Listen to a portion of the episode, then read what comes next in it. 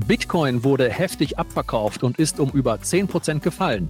Wie geht es jetzt weiter? Wird Bitcoin weiter nach unten durchgereicht? Oder können wir auf eine bullische Gegenwehr hoffen? Und wenn ja, wo? Außerdem werfen wir einen Blick auf den seit Jahresbeginn äußerst performancestarken Layer 2 Sektor rund um Ethereum. Welche Projekte lohnt es sich jetzt im Auge zu behalten?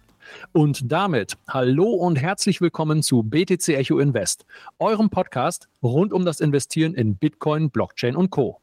Heute ist Montag, der 21. August 2023. Mein Name ist Peter Büscher und bei mir ist heute ausnahmsweise einmal nicht Stefan Lübeck, unser Chartflüsterer. Der legt gerade noch eine kurze gesundheitliche Pause ein. Wir wünschen an dieser Stelle eine schnelle Genesung. Dafür sind bei mir zwei andere mehrwertstarke Experten. Ich begrüße Bastian Keller, einigen von euch vielleicht besser bekannt als Bitbull von Bitbull Trading. Basti, dein YouTube-Kanal hat über 36.000 Abonnenten und du versorgst hier im Prinzip täglich deine Community mit Updates rund um den Crypto-Space und Trading. Hallo und schön, dass du bei uns im Podcast bist. Freut mich auch. Vielen lieben Dank für die Einladung. Freue mich drauf. Und dann begrüße ich als zweiten Gesprächspartner unseren BTC Echo DeFi-Experten Leon Weidmann. Leon, du hast die Evolution der Smart Contract-Plattform von Beginn an intensiv mitverfolgt und berichtest und interpretierst schon seit mehreren Jahren für BTC Echo über die neuesten Entwicklungen im DeFi- und NFT-Sektor. Als aktiver Investor und Frontrunner in diesen Technologien bist du immer am Puls der Zeit. Was hast du heute für uns im Gepäck? Moin Peter, erstmal freue ich mich hier mein Debüt in, im BTC Echo Invest Podcast zu feiern und ich freue mich, euch heute tiefere Einblicke in den Ethereum Layer 2 Sektor zu geben, um, ja, der sich relativ gut entwickelt, trotz der aktuellen Probleme bei Bitcoin. Und damit starten wir für euch nach der Sommerpause wieder voll durch. Und damit zum Marktupdate. Basti, wie haben sich Bitcoin und der restliche Cryptospace in der letzten Woche geschlagen? Also eigentlich ist das ja eher eine rhetorische Frage, denn es hat ja recht ordentlich gescheppert, wie eigentlich jeder mitbekommen haben sollte. Ja, das stimmt. Da gebe ich dir auf jeden Fall recht, Peter. Also da war natürlich in den letzten paar Tagen einiges los wieder bei uns bei Bitcoin. Vor allem muss man auch dazu sagen, die Volatilität war natürlich sehr, sehr, sehr gering. Wir waren ja die ganze Zeit bei circa 30.000 bis 29.700 US-Dollar in unserer Range. Und da muss man halt ganz klar sagen, ja, da ist nicht viel passiert. Und seitdem wir dann wirklich nach unten gefallen sind, seitdem wir unsere wichtigen 28.500 Dollar nach unten hin durchbrochen haben, dann ging es halt wirklich sehr, sehr, sehr schnell. Die einen oder anderen haben es auf jeden Fall dann auch mitbekommen. Das waren innerhalb von drei, Milli äh, ja, drei Minuten eigentlich ähm, ein sehr, sehr starker Drop von knappen 3000 US-Dollar und da gingen wirklich sehr, sehr viele Long-Positionen baden. Das heißt, sehr viele Long-Positionen wurden aus dem Markt rausgespült. Wir reden hier insgesamt von einer knappen eine Milliarde US-Dollar, die einfach aus diesen Markt rausgespült worden sind. Und das war natürlich schon ähm, ein sehr, sehr großer Block, was für sehr viele Leute dann auch eher unerwartet kam, ja, weil dann diese eine Preisregion, diese 28,5, was ich schon erwähnt habe, die war wirklich ein sehr, sehr wichtiger Support und der ist dann leider gebrochen und dann ging es sehr, sehr schnell rapide nach unten ja, und dann sogar teilweise auf Börsen unter 25.000 US-Dollar. Ja, okay, das war in der Tat sehr heftig. Du sprichst da eine Milliarde liquidierte Positionen an. Das war sogar noch mehr als beim FTX-Crash, an den wir uns ja wahrscheinlich alle noch sehr gut erinnern können. Basti, wie kann denn sowas passieren? Genau, also das ist eigentlich sehr einfach zu erklären. Ja, zum einen ist es natürlich so, wenn ein gewisses Support-Level erstmal nach unten hin durchbrochen wird, dann werden natürlich sehr viele Long-Positionen rausliquidiert. Wie passiert sowas? Das passiert einfach deshalb, ja, wenn Leute zu hoch gehebelt in den Markt reingehen oder dementsprechend dann auch ähm, ihren Stop-Loss genau unter so einem wichtigen Support-Bereich dann halt setzen. Dann werden diese Positionen rausliquidiert und jetzt kommt nämlich dann der ganz große Punkt bei der Sache. Es kommt dann einfach nichts mehr nach.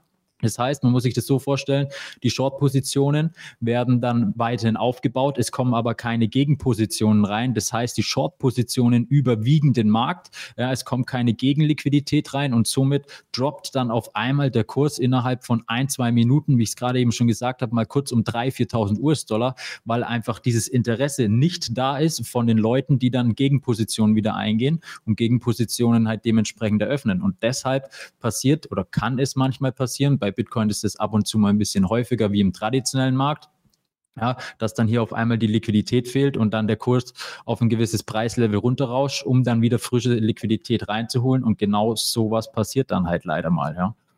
Ja, Okay, als Gründe sehe ich als Statist natürlich auch den Bruch der von dir gerade erwähnten 28.500 US-Dollar an. Du hast es ja gerade auch schon angesprochen. Je wichtiger so eine Unterstützung ist, desto eher liegen da Stop-Losses drunter und ein Stop-Loss für eine Long-Position. Ja, wie wird der geschlossen, indem ich dann halt verkaufe? Ne? Und sowas gießt dann natürlich nochmal Öl ins Feuer. Und diese wichtige Unterstützung hatten wir ja auch im Video am letzten Donnerstag thematisiert. Dann als nächste Stops die 26.700 und final die 25.000 genannt. An den 26.700 kam, kam dann, ähm, na, jede Börse ist anders, du hast es ja gerade selber schon gesagt, auf manchen mhm. ist es bis auf unter 25 runtergescheppert, ne? aber ich beziehe mich mal hier auf Binance und äh, bei den 26.700 kam dann die erste bullische Reaktion im Stundenchart und aktuell ist Bitcoin aber noch eine Unterstützung tiefer gefallen auf die 26.300. Am Ende des Podcasts wirst du uns dann noch ein paar nähere Ziele zu nennen. Ähm, und als fundamentale Gründe für diesen Crash wurden folgende Ereignisse genannt. Zum einen soll SpaceX Bitcoin im Wert von 373 Millionen US-Dollar verkauft haben. Und zum anderen hat der chinesische Mega-Immobilienkonzern Evergrande oder Evergrande, Evergrande in New York Insolvenz beantragt. Basti, was hat in diesem ganzen Mix deiner Meinung nach wirklich Relevanz? Ja, ja das ist immer, immer schwierig zu sagen. Ne? Zum einen muss man natürlich immer sagen, wenn wir so eine starke Korrektur sehen, ist es meistens immer newsbehaftet. Also es kommt nicht ähm, zu, einem, zu einem Drop von 3.000 bis 5.000 Dollar oder teilweise im Bärenmarkt waren wir, haben wir Tage gehabt, da sind wir sogar 10.000 Dollar gefallen. Ja, das kommt nicht einfach nur, weil jetzt irgendwie ein Support bricht, ja, muss man auch ganz klar dazu sagen, sondern das sind halt dann mehrere Faktoren, die dann hier mit einhergehen. Das bedeutet, zum einen natürlich dann der Supportbruch, ja, der dann erstmal so eine kleine Liquidierungswelle auslöst. Und wenn dann dazu noch ähm, wichtige News kommen, wie du gerade eben schon gesagt hast, zum Beispiel hier die ähm, Evergrande News oder dann auch hier diese SpaceX News, dann verbreitet sich das natürlich auf Social Media heutzutage wie ein Lauffeuer, ja. Und das wird dann erstmal natürlich so rausposaunt und erstmal weiß man gar nicht, ist es fake, stimmt das Ganze überhaupt und so weiter und so fort, ja. Am Anfang bei SpaceX hieß es, ja, es stimmt alles, dann ein, zwei Stunden später hieß es, ja, das stimmt doch nicht und das ist eine offizielle Stellungnahme, steht eigentlich noch aus und es ist ja eigentlich doch nicht so, wie man eigentlich das Ganze gedacht hat. Meiner Meinung nach hat das ganze Thema das natürlich ausgelöst, also so ein bisschen Fat News muss man eigentlich sagen und natürlich dann das ganz große Problem mit Evergrande, denn man muss bedenken, Evergrande ist der größte Immobilienkonzern in China und der hat jetzt Insolvenz angemeldet. Wir kennen das natürlich schon ein bisschen, denn man muss dazu sagen, dass vor zwei Jahren war das Ganze Ganze schon mal Thema, äh, auch in unserem Bullmarkt. Da gab es dann auch einen kleinen Drop. Ich glaube, ihr auch bei BTC Echo habt da auch drüber berichtet gehabt. Und da ist es dann halt so gewesen, dass wir dann auch sehr, sehr stark nach unten gefallen sind. Denn die Leute haben dann natürlich Angst, dass wir jetzt wieder in eine Immobilienkrise hier reinrutschen könnten. Und wenn das der Fall ist, ja, dann ist natürlich kein Asset davor gewahrt und ähm, dementsprechend hat der Bitcoin als erster darauf reagiert, weil man muss dazu sagen, die traditionellen Märkte hatten zu dieser Zeit halt schon zu. Also die ja, machen ja um 22 Uhr deutscher Zeit zu. Die Meldung kam raus mit Evergrande und so weiter gegen, ich glaube, 23 Uhr oder sowas. Und um 23.15 ging es wirklich rapide bergab. Ja. Also da muss man schon sagen, das waren nicht so, so gute News für uns, ganz klar. Ja, ja, Evergrande ist ja mit, glaube ich, 300 Milliarden US-Dollar verschuldet und ja. die sind es ist eine unfassbare Summe und ich glaube, die sind natürlich auch too big to fail. Also wenn die kippen, dann rappelt es wirklich im Karton, nicht nur im Crypto-Space und an den Aktienmärkten. Also dann wird es wirklich richtig heftig. Äh, wollen wir mal gucken, wie sich die Sache weiterentwickelt. Ja. Gut, jetzt wollen wir mal was ganz Verrücktes machen. Und zwar gucken wir trotz dieser Situation auf die Top-Performer der letzten sieben Tage im Crypto-Space. Da ist die Luft. da ist die Luft leider natürlich sehr schnell, sehr dünn. Und der einzige, der wirklich gut performt hat, war Rune oder Rune mit 22,3 Prozent plus. Ja, wie kann das sein? Was ist da los bei Rune? Hier treiben fundamentale Gründe den Preis nach oben.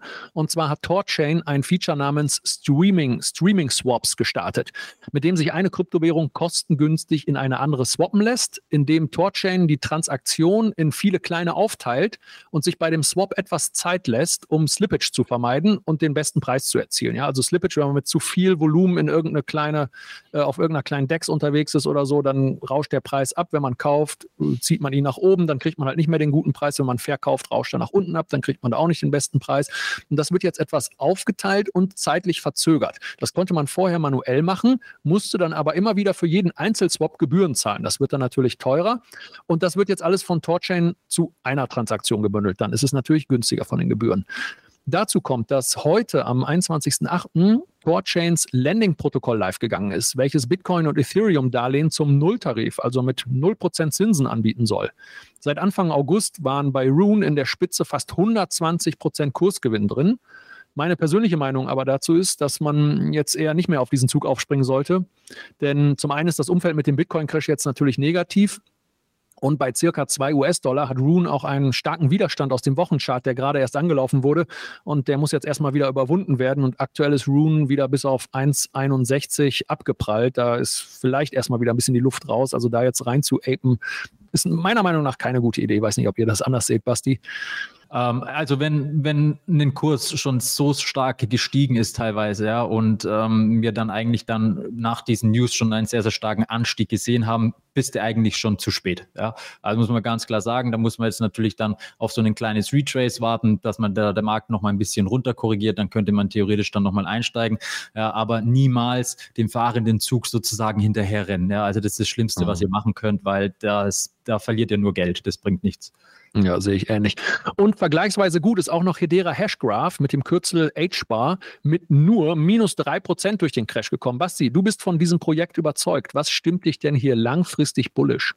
Ja, genau. Also ähm, Hedera ist natürlich sehr, sehr ein sehr, sehr spannendes Projekt. Also das kurz zusammengefasst, ähm, Hedera gibt einfach großen Firmen und großen Unternehmen die Möglichkeit, in äh, dieses Web 3 zu gehen, ja, in der nahen Zukunft. Und einfach nur mal kurz zusammengefasst, wer da alles halt mit dahinter steckt. Da steckt zum Beispiel Dell Technologies dahinter, Google ist mit dabei, LG ist mit dabei, ähm, Ubisoft und dann auch teilweise hier ähm, Boeing mit, mit äh, sehr, sehr großen Ambitionen da drin, ja. Also das sind halt alles große ähm, Tech-Unternehmen, die wirklich da dahinter stehen, um dann halt hier wirklich diese Web3-Anbindung dementsprechend dann in der nahen Zukunft für ihre Unternehmen dann hier implementieren zu können. Also ist wirklich sehr, sehr gut. Und man muss auch dazu sagen, charttechnisch ist Hedera halt wirklich auf einem sehr, sehr guten Level, weil auch wenn man sich das auf dem Tageschart oder auch auf dem Wochenchart mal anschaut, das könnt ihr gerne mal machen dann im Nachgang oder auch nebenbei, wie ihr wollt ähm, dann ist es halt so, dass sich hier wirklich ein sehr, sehr bullisches Reversal bildet. Ja? Und das bedeutet, wir sehen eigentlich hier im Moment einen sehr, sehr starken Aufwärtstrend, der sich hier geformt hat seit unserem 9. Juni so ungefähr.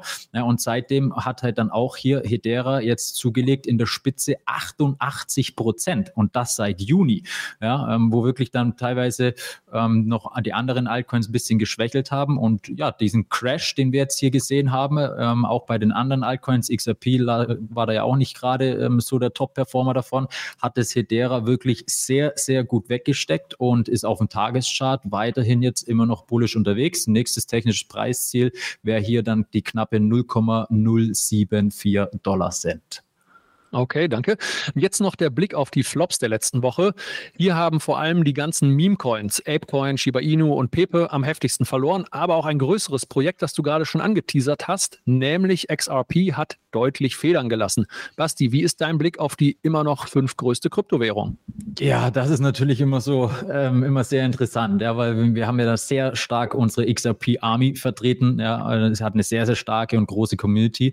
Und man muss auch dazu sagen, seit dem ähm, XRP natürlich jetzt erstmal diesen, ich nenne es bewusst Vorentscheid jetzt hier mal bei, bei dieser SEC-Klage jetzt hier gewonnen hat, weil die SEC geht ja in Berufung, hat sie ja auch schon angekündigt und so weiter. Es wird sich also auf jeden Fall noch Monate, wenn wir sogar Pech haben, noch Jahre hinziehen, meiner Meinung nach. Und man sieht halt auch, was das für einen Impact hat. Ja, wir sind natürlich dann massiv nach oben angestiegen aber bei solchen News-Events, sage ich auch immer zu meiner Community, muss man ganz, ganz vorsichtig sein. Ja? Weil wenn du solche News-Events hast, dann ist natürlich jeder gehypt. Ja? Jeder schiebt FOMO, jeder hat Angst, irgendwie was zu verpassen und geht natürlich dann rein in den Markt. Und man muss auch dazu sagen, XRP hat dann jetzt ganz schön auf die Mütze bekommen. Das heißt, äh, XRP ist runter auf 42 Cent gedroppt. Und das war natürlich ähm, ein sehr, sehr starker Schlag. Ja? Also diese ganze Aufwärtsbewegung, die wir bei XRP gesehen haben, ist wirklich komplett wieder abgebaut worden. Ja, und das ist meistens auch immer so, wenn so ein News-Event ist, kannst du eigentlich mit einer sehr, sehr hohen Wahrscheinlichkeit davon ausgehen, dass wir wieder zurückgehen aufs Ausbruchsniveau. Das heißt nicht, dass man das innerhalb von ein paar Stunden sieht, Aber ja, von den nächsten Tagen, Wochen, was sich jetzt auch gezeigt hat, ja, durch diesen Job sind wir wieder komplett nach unten gefallen. Klar, wir wurden ganz gut wieder aufgekauft, aber ähm, jetzt wartet sozusagen wieder jeder danach, wie das Ganze jetzt aussieht und wie, wie neue News jetzt dann auch wieder reinkommen, ja. Ja, das scheint in der Tat noch ein etwas zäheres Ring mit der SEC zu, äh, SEC zu werden. Danke dir zu, für deine Einschätzung und kommen wir einmal kurz zum Rechtlichen. Achtung, dieser Podcast stellt keine Anlageberatung dar. Alle Aussagen dienen lediglich der Information und spiegeln die persönlichen Meinungen unserer Redakteurinnen und Redakteure wider. Und jetzt zu unserem Hauptthema, dem Ethereum Layer 2 Sektor. Dieser konnte in den vergangenen Wochen mehrere Rekorde brechen. Einerseits erreichte das Gesamtkapital in den Layer 2 Netzwerken mit über 10,68 Milliarden US-Dollar ein neues Allzeithoch und andererseits wickeln Layer 2 Netzwerke einen immer größeren Anteil an Transaktionen im Ethereum-Ökosystem ab. Seit Januar dieses Jahres hatte ein sehr starker Anstieg im TVL, also dem Total Value Locked, stattgefunden. Aber Leon, hol uns doch bitte einmal ganz von vorne ab. Was ist der Ethereum Layer 2 Sektor? Welches Problem löst er? Und am Ende kommen wir dann zu der Frage, die, wie man als Investor dann in diesem Segment profitieren kann. Okay, let's go. Also das Ethereum-Netzwerk kann man sich eben wie eine stark befahrene Hauptstraße in einer Großstadt vorstellen. Und während Stoßzeiten kann es dann eben natürlich zu Staus kommen, langen Wartezeiten, ähm, und so weiter. Und so ist es ungefähr auch im Ethereum-Netzwerk, ähm, auf der Ethereum Main Chain, wenn hohe Volatilität herrscht, ähm, ein neuer NFT mit ansteht. Einfach wenn viel Trubel auf der Ethereum Main Chain äh, herrscht, dann sind die Transaktionsgebühren hoch. Und genau hier können dann eben solche Layer 2 Netzwerke helfen. Ja, äh, Transaktionen langsam und teuer, das haben wir ja alle noch im Mai dieses Jahres mitbekommen. Da herrschte ja der totale Wahnsinn rund um Meme-Coins. Als bekanntesten Vertreter wollen wir hier einmal Pepe nennen, aber auch viele andere Coins waren mit dabei und auch altbekannte Meme-Coins wie Doge zum Beispiel, die erlebten nochmal einen starken Anstieg. Einige wenige Investoren wurden wohl mit ein paar hundert Dollar zu Millionären, aber die breite Masse zahlte wie so oft immer drauf. Ne? Und Pepe rangiert Stand heute 75 Prozent unter seinem Allzeithoch. Die Ethereum-Gebühren, also die Gas-Fees, lagen damals im Mai in der Spitze bei über 155 US-Dollar pro Transaktion. Jetzt muss ich mich mal räuspern. Ähm, also in der Spitze Mai bei über 155 US-Dollar pro, pro Transaktion. Da ist Ethereum für die meisten Nutzer unbrauchbar. Das ist natürlich viel zu teuer. Ja, genau so ist es. Also wer kann schon einen normalen äh, Swap machen und ist dann dafür bereit, 155 US-Dollar zu zahlen? Das ist schon Wahnsinn. Und genau hier kommen aber eben dann diese Ethereum Layer 2 Netzwerke ins Spiel. Die sind nämlich quasi wie Schnellstraßen ähm, des Ethereum-Netzwerks, die eben den Verkehr effizienter machen oder den ähm, Verkehr eben verlagern, um eben die Mainchain von Ethereum zu entlasten. Und genau, im Einzelnen haben diese Layer 2 Netzwerke aber unterschiedliche Art und Weisen, wie sie ähm, die Ethereum-Blockchain entlasten oder wie man auch sagt, skalieren. Und genau, das wollen wir uns gleich anschauen. Ja, okay, also dann weicht man also kurzfristig von der Hauptstraße ab auf Ethereum, umfährt den Stau und kommt dann wieder auf die Hauptstraße zurück oder wie muss man sich das vorstellen? Nicht ganz. Also natürlich ist es bei äh, manchen Ethereum-Skalierungsmethoden ist es so. Da funktioniert das quasi wie eine, ähm, ja, eine Nebenstraße zu einer Hauptstraße. Aber ähm, andere Ethereum Layer 2 Netzwerke, die können, da kann man sozusagen den Vergleich heranziehen, dass sie den Verkehr besser strukturieren, effizienter gestalten und eben so das Netzwerk skalieren. Mhm. Ich glaube, da gibt es dann zwei Methoden, ne? Sidechains oder Rollup-Technologien, ne? Das sind aktuell die ähm, größten ähm, Player, die es gibt bei der Skalierung. Also einmal Sidechains beispielsweise ist das Polygon-Netzwerk ein gutes Beispiel. Ähm, das verwendet er, er verwendet eben so die sogenannte eben eine Sidechain, das quasi wie eine unabhängige ähm, Nebenstraße zu der, äh, zu der Ethereum Mainchain, also der Hauptstraße quasi, ähm, funktioniert. Und da werden eben Transaktionen ähm, unabhängig von der Ethereum Mainchain verarbeitet und diese beiden Netzwerke sind aber durch eine sogenannte Brücke äh, miteinander verbunden. Der Vorteil, Transaktionen auf, der Polygon auf dem Polygon-Netzwerk sind extrem günstig. Um der Nachteil, die Polygon äh, muss aber selbst für ihre Sicherheit sorgen und die Transaktionen sind daher nicht ganz so, ähm, ja, nicht ganz so safe, wie das eben auf der Ethereum Mainchain der Fall ist. Ja, okay, das bei Signchains und jetzt genau, zweitens die Rollup-Technologien. Ganz genau, und die Rollup-Technologien, die werden vor allem in den, vor allem dieses Jahr sind die immer populärer geworden und selbst Polygon arbeitet daran, ähm, jetzt auch seine eigenen ähm, Rollup an den Start zu bringen. Ähm, ja, also da, da, sieht man, das gewinnt sehr an Fahrt. Woran liegt es? Ähm, der Vorteil ist, die Rollup-Technologie, die profitiert auch von der Sicherheit von der Ethereum Mainchain und das für viele ähm, von Vorteil. So, aber wie funktionieren jetzt die, die Rollups genau? Wie können die von der Sicherheit von der Ethereum Mainchain ähm, profitieren? Im Grunde kann man sich das vor, äh, so vorstellen, dass ähm, ja, die Rollups den Verkehr auf der ähm, Ethereum Mainchain effizienter gestalten. Statt also beispielsweise jedem Auto einen einzelnen Platz zu geben, packen, ähm, werden viele Transaktionen in einen Bus quasi gepackt, also in einen äh, gebündelt und dann wieder auf die Ethereum äh, Mainchain zurückgeführt. Und so kann man eben mehr Transaktionen quasi transportieren ähnlich wie das mit einem Bus auf einer, auf einer ähm, Straße ist. Und äh, der Vorteil ist eben, dass man die Gebühren auch sinken, nicht ganz so ähm, niedrig wie bei einer Sidechain, aber ähm, eben immer noch um das Vielfache günstiger, also bis zu dem Zehnfache günstiger als auf der Ethereum Mainchain. Ähm, ja, und so kann man das eben, die Chain dann eben skalieren. Und ja, also kurz gesagt, Sidechains sind wie eine Nebenstraße zu einer Hauptstraße und die Rollups ähm, optimieren den vorhandenen ähm, Verkehr. Und so helfen die beiden Technologien eben dabei, die Ethereum Mainchain zu entlasten und zu skalieren. Okay, klingt logisch. Danke dir für die Klarstellung und Erläuterung. Also kann man sagen, dass diese Projekte je nach Ansatz unterschiedliche Strategien haben um Ethereum zu skalieren und die hohen Gasgebühren zu senken. Ganz genau. Und beide Technologien machen halt eben gewisse Abstriche, wie das eben jetzt bei der Sidechain von Polygon ist. Ähm, die Transaktionen sind dann nicht ganz so sicher und die Polygon Sidechain muss selbst für seinen Consensus Layer äh, sorgen durch eben Proof of Stake im Falle von Polygon und bei den Rollups ist es eben nicht der Fall. Die können wirklich auch von der Sicherheit von dem Ethereum Hauptnetzwerk äh, profitieren. Und ja, es ist ein spannendes Rennen wahrscheinlich. Ne? Muss man mal gucken, welche Technologie sich am Ende durchsetzen wird. Ganz genau.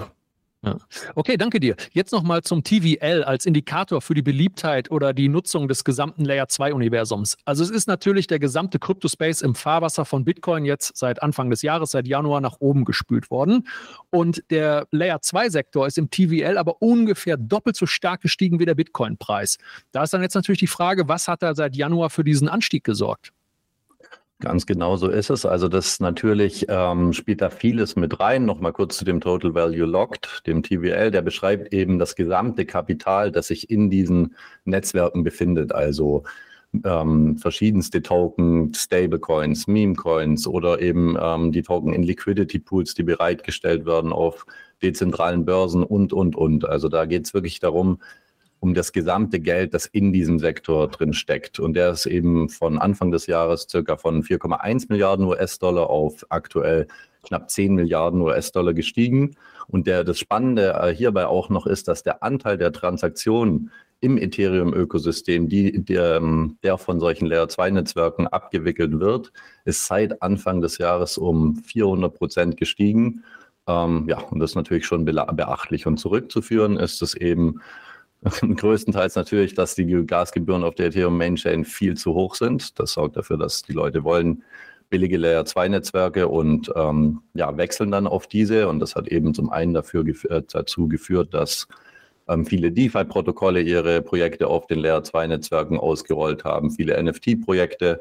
Da findet quasi so gerade so ein bisschen so ein Transfer statt von vielen Projekten, die zu diesen Layer 2 Netzwerken überwandern. Und ähm, Genau, dann kommt aber auch noch dazu, dass ganz viele ähm, Layer-2-Netzwerke gerade neu gestartet werden. Das jüngste Beispiel wäre eben Base von Coinbase, also hat die eine der größten Kryptobörsen sein eigenes Layer-2-Netzwerk gestartet. Ähm, und ja, das sorgt beispielsweise mit der Social Media App Friend, ähm, Friend.tech äh, aktuell für einen großen Hype. Da können Leute auf ähm, Influencer spekulieren und sich quasi Anteile von diesen kaufen, wodurch sie Zugang zu bestimmten Chats oder anderen ähm, vor, andere Vorteile erhalten und das halt eben viel kostengünstiger dann machen können und die Transaktionen auf dem Base Layer 2 Netzwerk von Coinbase abgewickelt werden und halt eben nicht auf der Ethereum Hauptchain.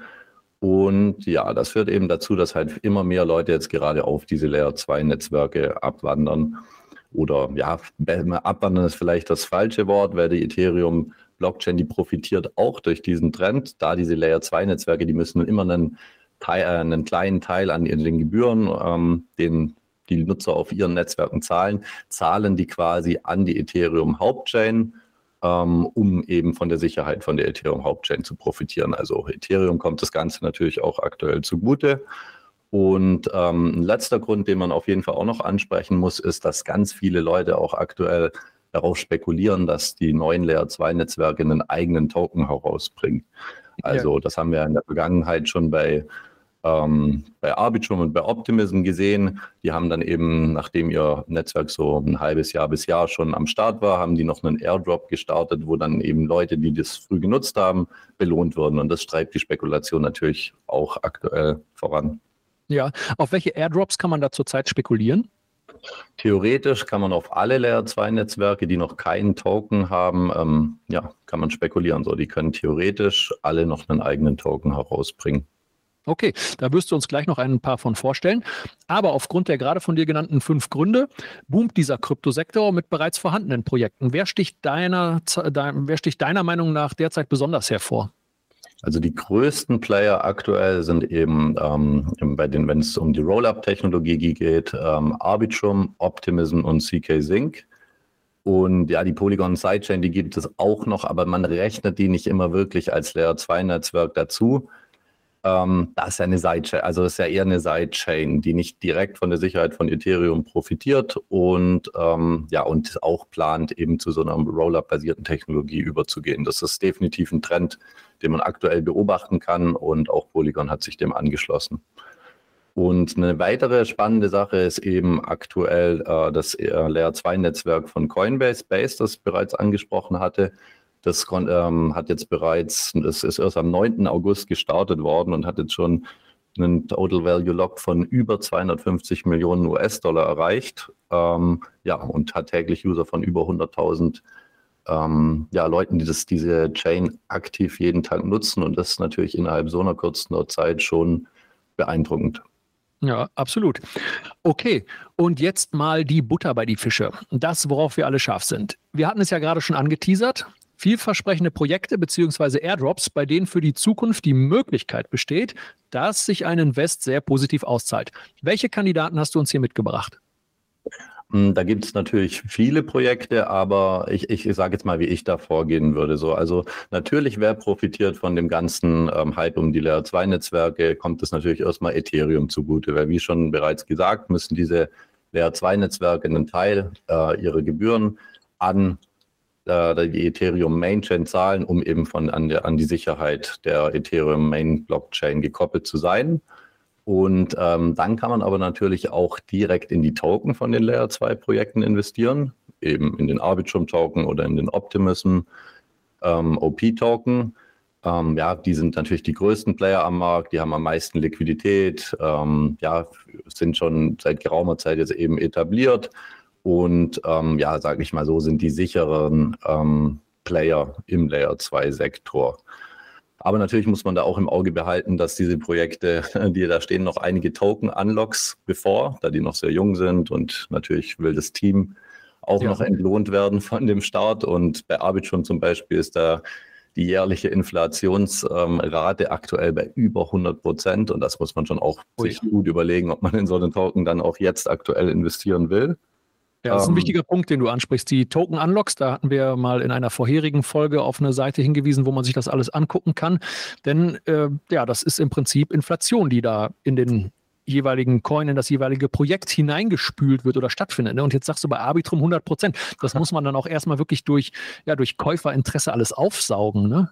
Absolut, da reicht dann halt auch nur Adoption und mehr User und mehr Total Value Lock nicht auf, um so einen Verkaufsdruck an Token eben aufzuhalten. Aber was man halt immer nicht vergessen darf, ist ja, dass im Grunde auch ähm, die Arbitrum-Token-Halter darüber entscheiden, wie, wann werden welche Token angelockt. Ein paar sind ist natürlich, ein paar sind fix. So das Team, das will natürlich schon ausbezahlt werden. Da kann man jetzt nicht mehr so viel dran ändern. Aber im Grunde stimmt auch die Arbitrum-Community und die Token-Inhaber darüber ab, wie sehr die Inflationsrate ähm, voranschreiten soll. Und theoretisch kann sich das sowas dann natürlich auch noch im Laufe der Jahre ändern, wenn da die ganze Community sich zusammenschließt und auf die Barrikaden geht. Ähm, ja, schwierig, aber muss man natürlich okay. immer im Kopf haben. Das ist schon sehr wichtig. Ja. Genau, und dann gibt es ähm, eben noch eine weitere Option und das ist, sage ich mal, so die ja, die, die einfachste, da muss man nicht so viel riskieren, wie das jetzt bei so einem Investment in den Token ist, der eine hohe Inflationsrate hat, wie beispielsweise bei Arbitrum. Und da kann man nämlich auf die zukünftigen Airdrops von Layer 2 Netzwerken spekulieren. Und ich mache, ich gehe da eben so vor, ähm, vor, dass ich mir eben anschaue, welche Layer 2 Netzwerke haben wie viel, ähm, wie viel in, in Finanzierung erhalten, was steht da an Kapital hinter den Projekten. Und dann schaue ich mir an, hat das Layer 2 Netzwerk schon einen Token oder haben die eben noch keinen? Und da sind aktuell für mich die interessantesten einmal Linear. Das ist ähm, auch ein Ethereum Layer 2 Netzwerk, das von Consensus, ähm, ähm, ja, die entwickeln das. Und das, das sind die Entwickler eben hinter Metamask. Und die haben eben ein Funding von über 700, um genau zu sein, 727 Millionen US-Dollar was natürlich krass ist. Und also wenn man das vergleicht, beispielsweise ähm, Optimism hat ja bei, äh, gerade mal ein Funding von 180 Millionen US-Dollar, da sind die um das ein, also um einiges größer. Und bei solchen Projekten kann man sich dann natürlich ähm, auch hoffen, dass da auch ein lohnenswerter Airdrop bei rumkommt. Bestätigt ist sowas natürlich immer nicht. Man weiß es nicht, aber man kann halt darauf spekulieren. Und wie das geht, erkläre ich euch gleich. Noch eine Sache. Also für mich sind am interessantesten aktuell eben Linear. Dann kommt ZK Sync, die haben auch einen, ähm, eine Finanzierung von 458 Millionen US-Dollar erhalten. Und Starknet, auch eine Layer 2 Skalierungslösung mit einem Funding von über 280 Millionen US-Dollar. Okay, ja, danke dir für die konkreten Hinweise. Äh, du hast mir auch die Liste geschickt, ne? da Linear auf Platz 1, Base, Coinbase hatte Funding 480, 490 Millionen, ne? äh, ZK Sync, äh, Polygon steht noch mit drauf, Starknet und so weiter und so fort. Aber diese Airdrops, die sind ja jetzt für viele vielleicht ein Buch mit sieben Siegeln. Wie spekuliert man denn auf so einen Airdrop? Ähm, das ist, es ist auch sehr, eine sehr gut, ein guter Punkt. Vielleicht noch eine Sache ganz kurz zu Base. Warum habe ich die jetzt in meiner Liste eben nicht ähm, genannt? Das liegt eben daran, dass Coinbase ja ein börsengelistetes Unternehmen ist und man ja schon in die Coinbase-Aktie investieren kann weswegen ich es unwahrscheinlich halte, dass die jetzt auch noch mit ihrem eigenen Token an den Start gehen werden, weil man kann ja bereits in dieses Unternehmen investieren und auch mit der SEC und so weiter und dem ganzen regulatorischen ähm, Herausforderungen, die Coinbase oder die der Crypto-Space generell gerade hat, glaube ich nicht, dass die jetzt bereit dazu sind, ähm, einen eigenen Token auch noch an den Start zu bringen. Aber genau, wie spekuliert man jetzt dann auf so einen Airdrop? Also da, da, da gibt es keine klare Regel, wie das funktioniert, aber in der Vergangenheit war es eben so, dass man aktiv in dem Ökosystem, also in, mit diesen Dapps, die es dort gibt, äh, dezentrale Börsen, Landing-Protokolle, wenn man diese aktiv auf den Layer-2-Netzwerken verwendet, dann konnte man sich oft für so einen Airdrop in der Vergangenheit qualifizieren. Okay, ja. Also Token swappen, Liquidität bereitstellen und all sowas, ne? Und ich gehe dazu auf die Chain, bin dann da entsprechend aktiv. Und diese Chains, die funktionieren ja auch bereits ohne eigenen Token, weil die Gebühren ja in Ethereum gezahlt werden. Und wenn dann der Airdrop kommt, wie sieht denn dann so ein Projekt, dass ich ähm, quasi dafür berechtigt bin, dass ich jetzt Token geairdroppt bekommen sollte?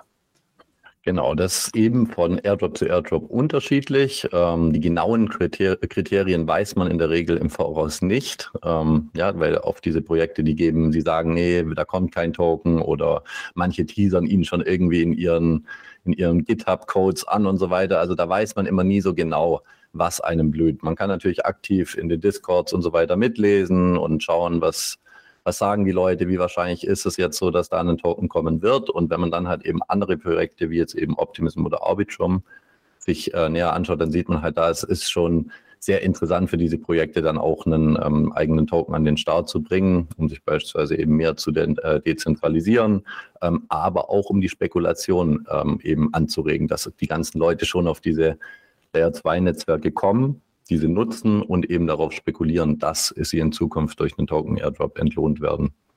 Man muss da aber natürlich immer sehr vorsichtig sein, weil diese Projekte sind extrem neu. Die gibt es eben noch nicht lange am Markt und ähm, dann kann es halt auch oft vorkommen, dass noch Smart äh, Contract Fehler in verschiedenen Dapps dort enthalten sind, es dann ähm, zu Hacks kommt, wie man das jetzt eben auch mal bei Base gesehen hat, oder zu Rugpulls. Ähm, beispielsweise gab es den Bald-Token, einen Meme-Coin auf ähm, der Coinbase Layer 2 Base, äh, ja, wo sich dann halt einfach der Gründer aus dem Staub gemacht hat und die Leute viel Geld verloren haben. Also Vorsicht ist geboten. Genau. Okay, ja, danke dir. Da hast du wirklich einige interessante Anregungen gegeben. Also schreibt euch die Namen gerne alle mal raus und startet dann von diesem Punkt aus die eigene weitere Recherche. Und wenn ihr mehr von Leon lesen wollt, dann guckt bei uns in die App. Ohne Paywall könnt ihr dort zum Beispiel Sicherheit beim Airdrop Farming und Arbitrum verpasst. So qualifizierst du dich für den ZK Sync Airdrop lesen oder auch von unserem Kollegen Johannes McSwade den Artikel Alles, was du über die Krypto Airdrops wissen musst. Und ja, danke dir, Leon, für deinen ähm, erkenntnisreichen Beitrag, für deinen Part hier. Und damit kommen wir zum Ausblick auf die kommende Woche. Vorher noch der Hinweis, dass man unser Format auf allen gängigen Plattformen wie Spotify oder Apple Podcast auch abonnieren kann. So verpasst ihr keine Folge mehr. Außerdem freuen wir uns natürlich immer über Lob und Kritik in den Kommentaren. Und falls ihr es noch nicht getan habt, dann testet jetzt BTC Echo Plus für nur einen Euro im ersten Monat. Damit erhaltet ihr Zugriff auf viele relevante Kursanalysen, exklusive Interviews mit wichtigen Menschen aus dem Kryptosektor und spannende Hintergrundberichte. Jetzt aber der Ausblick auf die kommende Woche und die wichtigsten Termine. Basti, was steht da in den nächsten Tagen an? Ja, gut. Also ähm, die nächste Woche, beziehungsweise jetzt diese kommende Woche, ist jetzt eigentlich makroökonomisch jetzt nicht allzu viel los. Ja? Also am Montag und am Dienstag haben wir eigentlich keine relevanten Daten für uns, die jetzt unseren Kurs hier massiv beeinflussen könnten, beziehungsweise auch jetzt hier unser, unseren traditionellen Markt beeinflussen könnte. Es wird erst dann wieder am Mittwoch interessant mit unseren EMI-Zahlen für den aktuellen Monat. Ja, ja was sind die EMI-Zahlen? Ähm, das ist zum Beispiel bei den USA der Einkaufsmanager-Index für verarbeitendes Gewerbe, ja, oder dann halt hier auch für die ähm, Dienstleistungen, zum Beispiel für den Monat August. Man muss auch dazu sagen, das ist immer nur so eine grobe Schätzung, ja die immer nach zwei Drittel des laufenden Monats dementsprechend veröffentlicht wird. Das heißt, eigentlich ist das nicht so krass relevant. Wir erwarten da jetzt auch keine großartigen Kurssprünge oder krasse Volatilität, wenn der jetzt hier schlechter oder besser ausfallen würde. Ja, das bedeutet, für uns sind eigentlich die wichtigsten Tage einmal wieder der Donnerstag, denn am Donnerstag kommt erstmal wieder unsere Erstanträge zur Arbeitslosenhilfe rein. Die Schätzung ist, sind hier 244.000, also eine Steigerung zum Vormonat. Der Vormonat war bei knappen 239 35.000 Anträgen. Und das ist natürlich dann auch wichtig für die FED, ja, weil die FED möchte natürlich dann auch sehen, okay, wie sind die Arbeitslosenzahlen, um dementsprechend dann auch ihre ja, Inflationsberichte dann anzupassen, beziehungsweise dann auch ihren Zinsentscheid dann dementsprechend auch dann hier anpassen zu können. Ja. Also man schaut immer ganz genau auf diese Arbeitslosenzahlen, wie das Ganze dann ausfällt. Und das wird auf jeden Fall am Donnerstag sehr, sehr interessant werden. Und am Freitag wird es auf jeden Fall der absolut wichtigste Tag der Woche. Und zwar ähm, ist hier um 16 Uhr Uhr 5 ja, spricht hier wieder unser Jerome Paul, das ist ja der FED-Vorsitzende. Und da wird sich sehr viel erhofft, weil sehr viele Leute darauf natürlich warten, um zu sehen, okay, wie sieht er denn die aktuelle Wirtschaft ein, wie sieht er möglicherweise eine Zinserhöhung ein, kommt vielleicht noch eine Zinserhöhung, ja, das sind dann so diese, diese wichtigen ähm, Interviews beziehungsweise Reden, die man auf jeden Fall im Auge behalten sollte. Man muss auch eins im Klaren sein, der wird jetzt hier nicht hingehen und sagen, ja, wir erhöhen jetzt die Zinsen wieder das nächste Mal, Mal. Also so wird es nicht laufen. Aber er lässt dann schon immer so ein bisschen hier einblicken, wie im Moment so die Stimmung bei Ihnen im Gremium ist. Und dementsprechend wird sich da auch der Chart ähm, danach dann auch richten. Und da erwarte ich persönlich dann am Freitag um 16.05 Uhr auf jeden Fall Volatilität, denn es ist eine halbe Stunde nach Börseneröffnung und da kommt dann auch unser Wochenschluss schon rein für den traditionellen Markt. Und der Bitcoin hängt ja dann auch etwas mit dem traditionellen Markt zusammen. Manchmal ein bisschen mehr, manchmal ein bisschen weniger. Zurzeit ist es leider wieder etwas mehr. Bedeutet für uns, wenn der traditionelle Markt korrigiert, können wir nicht davon ausgehen, dass Bitcoin jetzt hier ähm, nach oben bricht ja, oder nach oben ähm, einen Breakout hinlegt. Ja, okay, gut. Gib uns trotzdem bitte einmal konkrete Kursziele für Bitcoin auf der Oberseite, falls sich da doch irgendwie noch was Bullisches ergibt. Genau. Also falls sich jetzt was Bullisches ergeben sollte, muss es Bitcoin auf jeden Fall jetzt erstmal kurzfristig gesehen über unsere 26.500 beziehungsweise 26.400 Dollar schaffen. Das ist jetzt nicht weit entfernt. Das wäre jetzt nur ein Move von knapp 400, 500 Dollar. Aber das wäre wirklich so das absolut Beste erstmal kurzfristig gesehen. Wenn wir nämlich über diese 26.500 beziehungsweise 26.400 Dollar drüber kommen, werden wir mit sehr, sehr hoher Wahrscheinlichkeit diese ganzen Short-Positionen, die sich sich da aufgebaut haben mit diesem großen Job, wo wir ganz am Anfang schon drüber gesprochen haben, ja, dann geht das ganze Spielchen wieder in die andere Richtung. Das heißt, es kann dann sehr, sehr gut sein, dass wir dann sogar nochmal gutes Potenzial haben, Richtung 28.000, 28.400 Dollar anzusteigen. Und da kommen unsere wichtigen EMAs dann rein, ja, unsere exponentiellen Moving Averages, die dann uns dann erstmal wieder den Widerstand geben. Aber Kurzfristig gesehen, nach oben hin, erstmal wichtig, 26,5, da müssen wir drüber. Wenn wir da drüber kommen, ist Potenzial da, auf die 28.000 Dollar wieder kurzfristig anzusteigen. Okay, und welche Chartmarken sind auf der Unterseite relevant? Ja, auf der Unterseite wird es natürlich jetzt auch sehr interessant. Ja, wir traden im Moment gerade eigentlich so bei 26.000 Dollar bei der Aufnahme jetzt hier. Und da wird die Sache sehr spannend werden, weil wenn wir nämlich unter unsere obligatorischen 25.000 Dollar fallen, wird es wirklich sehr, sehr ungemütlich. Das heißt, für uns jetzt erstmal langfristig gesehen auf den größeren Timeframe, vier Stunden Chart, sowohl als auch den Tageschart, ist es erstmal wichtig, dass wir die 25.200 Dollar halten, bis in eine Range runter bis zu so 24,8.